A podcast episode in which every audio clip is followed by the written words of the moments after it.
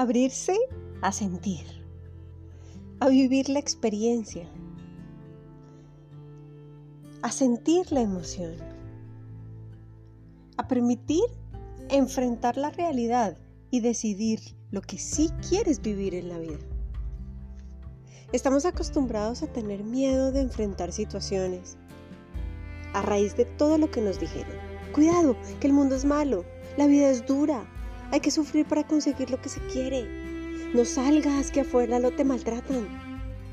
Entonces terminamos viviendo escondidos, cuidándonos de lo malo del mundo, sin tener la valentía de salir y experimentar si eso que nos dijeron es verdad o no.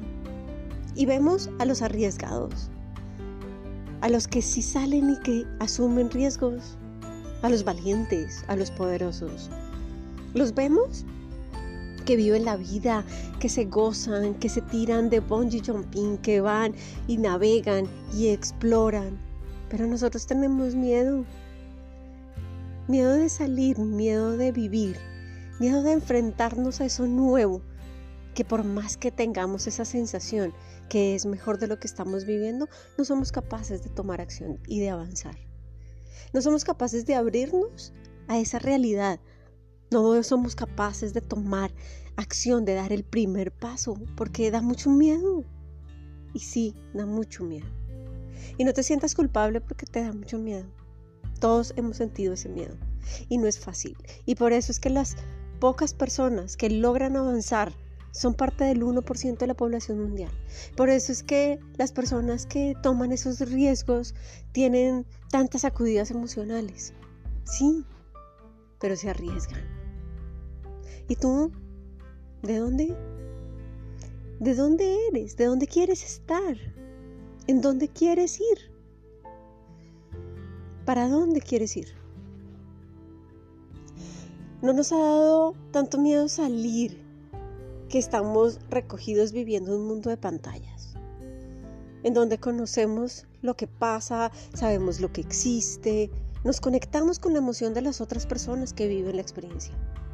Pero nosotros no vivimos la experiencia, no sentimos la adrenalina, el aire, el sol, la sensación del viaje, las adversidades, las vivencias, que en el fondo es lo que marca la diferencia porque de allí se alimenta la información del cerebro, porque nuestro cerebro funciona a través de las vibraciones, a través de las vibraciones con las imágenes.